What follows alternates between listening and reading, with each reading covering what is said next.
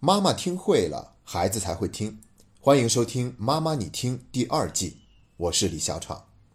上周末看新闻，我才发现，前不久又发生了一起未成年人杀母的血案。这又是一个丧偶式育儿的家庭，爸爸是常年在外打工，妈妈在当地开了一家服装店。这个男孩才十三岁，刚刚上初一。三月十六日晚上。妈妈从店铺回来以后，发现儿子在家中玩手机游戏，于是两人发生了争执。妈妈就想冲过去把手机抢过来，一气之下，这个孩子就把手机摔在了地上。正在妈妈弯腰捡手机准备起身时，这个孩子已经从厨房拿了一把菜刀，直接砍向了妈妈的后脑勺，然后他的母亲就倒在了血泊之中。家里的狗看到这一切，就不停的狂叫，也被这个孩子用菜刀砍死了。做完这些事情以后，他去了离家两百米远的一家餐厅，要了一杯白开水，在那里吃自带的饼干。等到三月十八日星期一，孩子本应该去参加学校的考试的，班主任不见人，也联系不上他妈妈，于是就托一位学生家长去他们家看一看。没想到在门口居然还有未干的血迹，于是就报警。最后，警察是在那个餐厅的厕所找到了这个男孩。这个时候已经离案发过去了四十个小时。据说男孩被警察带走时出奇的平静。警察问他：“你知道妈妈死了吗？”他说：“知道。”很顺从，完全没有挣扎，就跟着警察走了。而这个孩子在周围的街坊邻居眼中是一个优等生、乖孩子。他六七岁的时候就经常跟着妈妈去服装店。作为一个小男孩，他从来不乱跑，整个下午都在那里写作业或者看书。可能是因为父亲常年不在家，这个孩子性格有些内向，也从来不会主动喊人。可是孩子的学习成绩很好，孩子的小升初考试离当地最好的初中的分数线只差了几分而已。提起这样的事情呢，我们内心不免都会觉得有些难过。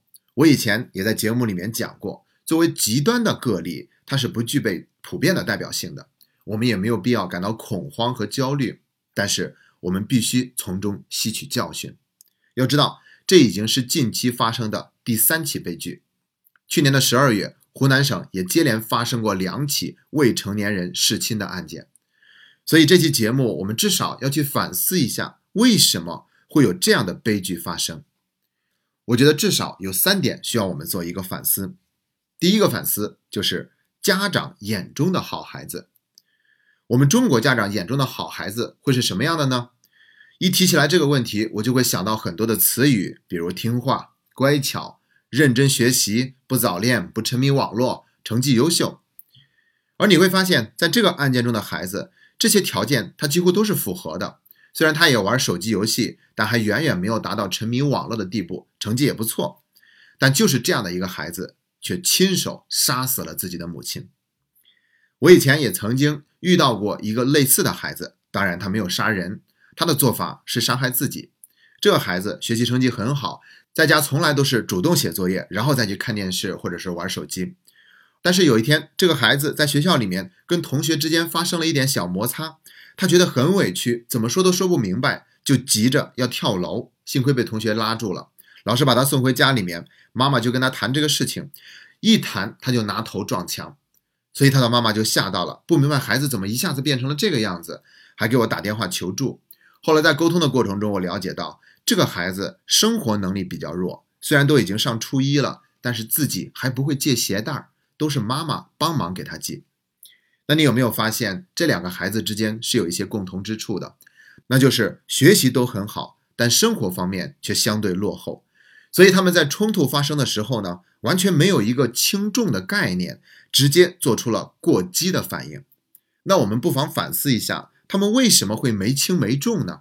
因为他们一直被要求做一个好学生，被当成学习机器一样来对待，在生活的方方面面都已经被家长照顾得妥妥帖帖，省出来的时间则是让孩子都用在学习上，而这样无微不至的关照对孩子而言是一种摧残，他恰恰在剥夺孩子体验人生的权利，他没有真正的活着，他存在的价值被功能化了，被单一化了。你只要把学习搞好就行，父母任劳任怨、心甘情愿，一边感到满意和骄傲，一边甚至都把自己给感动了。结果呢，就是这个孩子遇到困难和挫折的时候，没有足够的经验让他做出理智的判断，所以不遇到事儿也就罢了，一旦有什么风吹草动，就可能会产生过激的反应。我觉得这是值得我们所有家长反思的。以前我还曾经看到过这样一种说法：我们中国的家长都希望孩子在上大学前只知道学习，这样好保证能够上一所不错的大学。而在此之前呢，最好连男女差异都不要发现，然后等孩子上了大学，中国的家长又希望孩子马上什么都变得懂了，甚至还没等孩子毕业就开始给孩子安排相亲。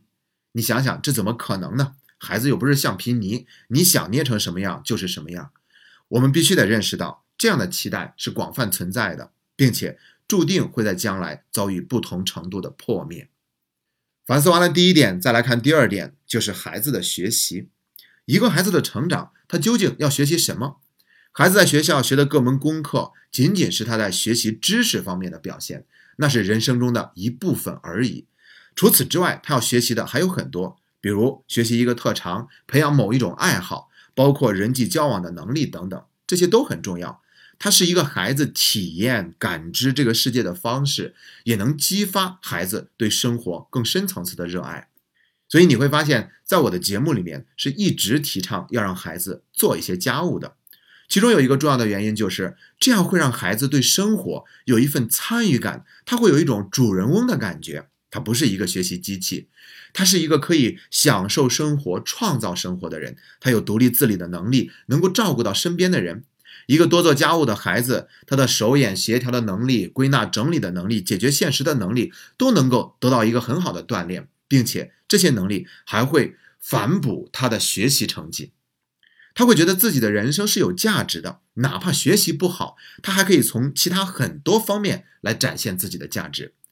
一个积累了丰富的生活经验的孩子，又有多少可能会做出那些极端的事情呢？他还会对生命有这样的漠视吗？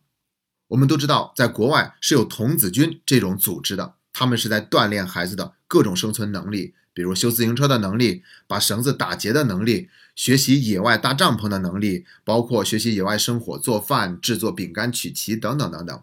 像动画片《飞屋环游记》讲述的就是一个小男孩，他已经完成了很多技能的学习，得到了很多的勋章。就差一个社区服务的勋章，所以他才一遍又一遍的去打扰那个老人，希望做些什么，然后顺利的拿到这枚童子军中的社区服务的勋章。而这些教育呢，在国外他们还都是公益的，而不是一个盈利的项目。我想，我们国家的孩子在这方面是需要得到更多的学习和锻炼的，哪怕没有这样的专门的组织提供给这样的机会，我们家长也应该让孩子在这方面有更多经验的积累。这是第二点反思，关于孩子的学习究竟要学什么？第三点反思则是父亲的缺失。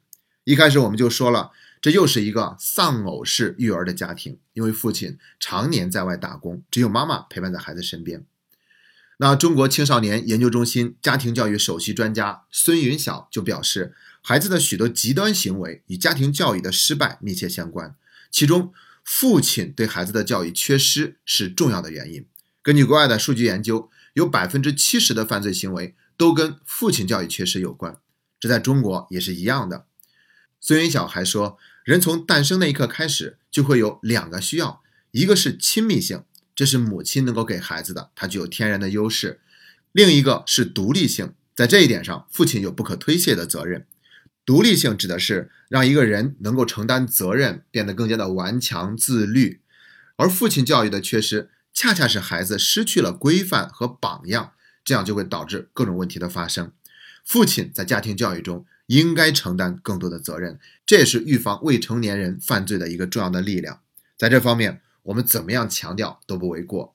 其实今天这期节目并没有什么新的理念的分享，我只是想借助这个事件，让我们大家有所反思，有所警醒。这还让我想起鲁迅先生曾经说过的两段话。第一段是：时间永是流逝。皆是依旧太平，有限的几个生命在中国是不算什么的，至多不过供无意的闲人以饭后的谈资，或者给有意的闲人做留言的种子。我知道鲁迅先生说的是反话，他期望一些事情发生以后，我们能够从中有所总结，能够汲取教训。另外一句鲁迅先生说过的话是：要想有天才，就必须得有培养天才的土壤。天才注定是少数，但是土壤则是人人可做的。同样的道理，现在未成年人犯罪呈现出低龄化的趋势，就是因为我们的社会存在着培养出这个趋势的土壤。所以今天这期节目，我们聊这个话题，不是出于恐惧，而是出于反思和警醒。事情的发生已经无可挽回，但我们总归要想一想，作为土壤的我们，究竟在给孩子提供什么样的养料？今天的节目就到这里，谢谢大家。